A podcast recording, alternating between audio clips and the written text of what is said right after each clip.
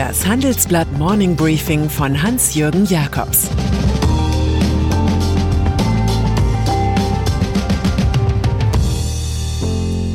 Guten Morgen allerseits. Heute ist Freitag, der 13. November, und das sind unsere Themen.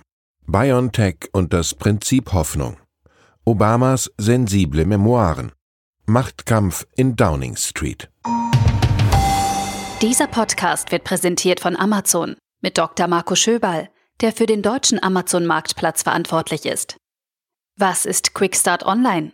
Quickstart Online ist ein kostenloses Wissensportal rund um das Thema E-Commerce. Die gemeinsame Initiative des Handelsverbandes Deutschland HDE, des Branchennetzwerks Händler helfen Händlern und von Amazon liefert wertvolles Know-how zum Aufbau eines zusätzlichen digitalen Standbeins. Führende Experten geben Hilfestellung, angefangen bei rechtlichen Themen über Kundenbindung bis hin zu Social Media. Mehr Informationen gibt es in den Show Notes. Corona-Krise. Die abgelaufene Woche wirkt, als hätte jemand verfrüht Adventslichter angezündet. Das Durchhalten in der Sprache der Politik, Pobacken zusammenkneifen, fällt leichter mit der Aussicht auf einen Impfstoff gegen Corona. Niemand stört, dass die Erfolgsmeldung von BioNTech aus Mainz derzeit noch eher eine Börsenstory als eine Medizingeschichte ist. Wir wissen einfach zu wenig. Wie wird das Vakzin bei älteren wie bei jüngeren anschlagen? Wie lange hält der Schutz an? Welche Nebenwirkungen gibt es? Mit dem Philosophen Ernst Bloch lernen wir, nichts an sich ist gut, wenn es nicht begehrt wird, aber nichts wird begehrt, wenn es sich nicht selbst als gut darstellt. BioNTech. Das Prinzip Hoffnung funktioniert also.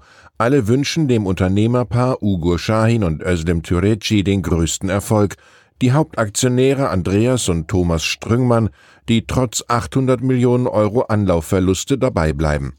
Lieferanten wie Evonik, Siemens oder Rentschler aus Laupheim, der US-Partner Pfizer, die deutsche und internationale Politik und natürlich die Bürger.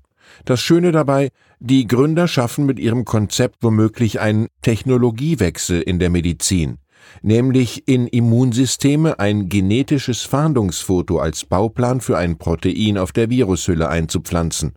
Gut möglich also, dass Deutschland wieder zur Apotheke der Welt wird. Das analysiert unser Wochenendreport. Das wäre auch ein später Triumph des öffentlich-rechtlichen Fernsehens. Es waren die Querschnitte-Sendungen im ZDF, die den Schüler Shahin für Immunologie begeisterten. Abwehrbereites Immunsystem. Pandemie hält Shahin selbst versichert, dass sein Impfstoff Covid-19 am Zugang zu den Körperzellen hindere. Und wenn das Virus doch einen Weg finden sollte, dann würden die T-Zellen den Eindringling vernichten. Wir haben das Immunsystem sehr gut für diese beiden Verteidigungszüge trainiert. Wir wissen, dass sich das Virus gegen diese Mechanismen nicht selbst verteidigen kann, so der BioNTech-Gründer.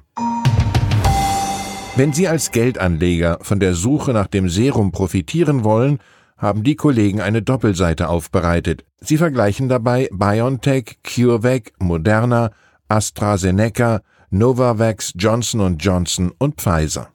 Entscheidend sei, so lernen wir, der Blick auf das breite Forschungsprogramm. Fördergelder für die Forschung. Die Bundesregierung ist beim Projekt Apotheke der Welt mit viel Geld dabei. Bis zu 375 Millionen Euro fließen als Forschungsförderung an BioNTech. Für 300 Millionen stieg der Bund bei CureVac in Tübingen ein. Das sind Beispiele für die neue Rolle des Staates. Der begreift sich nicht mehr als Schiedsrichter und Maurer der Marktwirtschaft, sondern als Akteur, als Co-Manager, als industriepolitischer Macher. Die Rettungspakete treiben eine Staatswirtschaft an, die bedeutende Ausmaße annimmt, gemessen am Anteil der öffentlichen Ausgaben am Bruttoinlandsprodukt. Frankreich 64 Prozent, Italien 59 Prozent, Deutschland 54 Prozent. In allen drei Ländern stieg die Staatsquote zwischen 15 und 21 Prozent.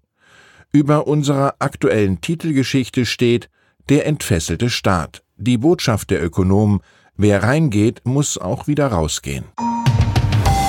Corona-Gipfel. Die Fortschritte der Wissenschaftler werden am Montag auch Thema beim Corona-Gipfel mit Kanzlerin Angela Merkel sein. Zusammen mit den Chefs der 16 Bundesländer wird man sich auch mit der Wut der Gastronomen und Hoteliers beschäftigen. Klare Entscheidungen über schärfere Schutzmaßnahmen oder über Lockerungen dürften jedoch auf Ende November vertagt werden. Die Datenbasis reicht nicht aus, um die Frage zu beantworten, ob das bisherige Konzept des Wellenbrechers wirklich greift. Bayern sagt Nein. Dort werden von Freitag an nach einer Entscheidung des Verwaltungsgerichtshofes alle Indoor-Sportstätten geschlossen. Literatur Barack Obama hat sich umfassend mit seinem politischen Gegner beschäftigt, den Republikanern. In seinen Memoiren A Promised Land, die am kommenden Dienstag erscheinen, erläutert er, wie seine Wahl zum Präsidenten 2008 zu einem antiliberalen Schub geführt habe. Es war, als ob allein meine Anwesenheit im Weißen Haus eine tiefsitzende Panik losgelöst hätte, eine Vorstellung, dass die natürliche Ordnung gestört worden sei, schreibt er.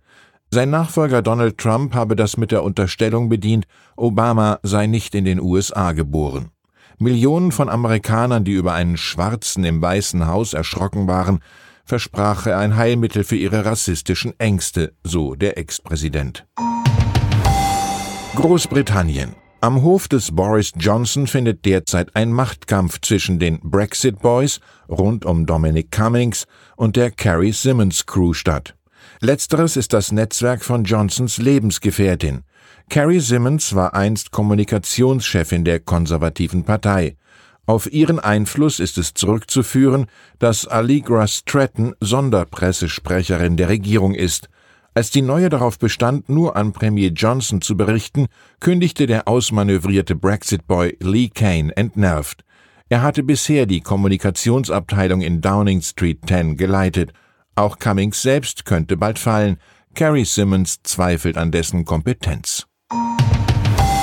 Deutscher Digitalpreis in diesem Jahr suchte The Spark, der Deutsche Digitalpreis, Firmen, die die Mobilität der Zukunft gestalten. Die Münchner Firma Twice vor ChargeX und Wunder Mobility siegte bei dem Wettbewerb. Der wurde vom Handelsblatt und McKinsey ausgelobt. Der Gewinner hat eine leistungsstarke Batterieanalytik-Software entwickelt, die zum Beispiel künftig von 3000 Bussen genutzt wird. Den diesjährigen Female Founders Award erhielt Katharina Kreitz, Gründerin der Firma Vectoflow. Deren kleine Messsonden sind dank eines modifizierten 3D-Drucks sehr präzise. Laudatorin Sabina Jeschke vom Vorstand der Bahn lobt solche Vorbilder. Wir brauchen eine diverse Gründerszene, die so wie die Gesellschaft ist.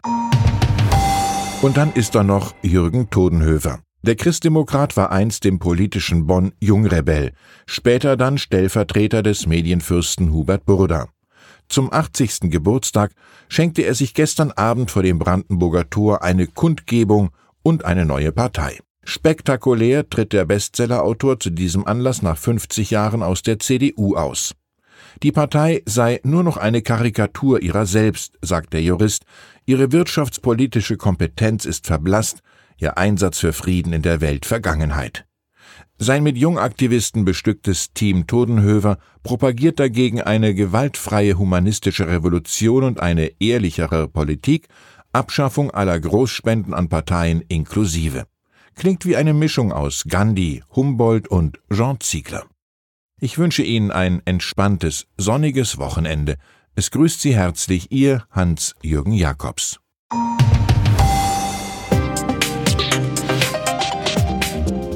17.30 Uhr sprechen wir bei Handelsblatt Today über alle Themen, die die Finanzwelt bewegen. Für eine erfolgreiche und nachhaltige Anlagestrategie spielen verschiedenste Faktoren eine Rolle. Beim Thema Portfolioanalyse vertrauen daher viele Anleger erfahrenen Experten.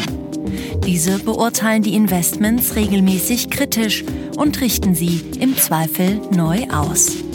Dieses und andere Themen präsentiert von unserem Initiativpartner, der Hypo Vereinsbank Private Banking.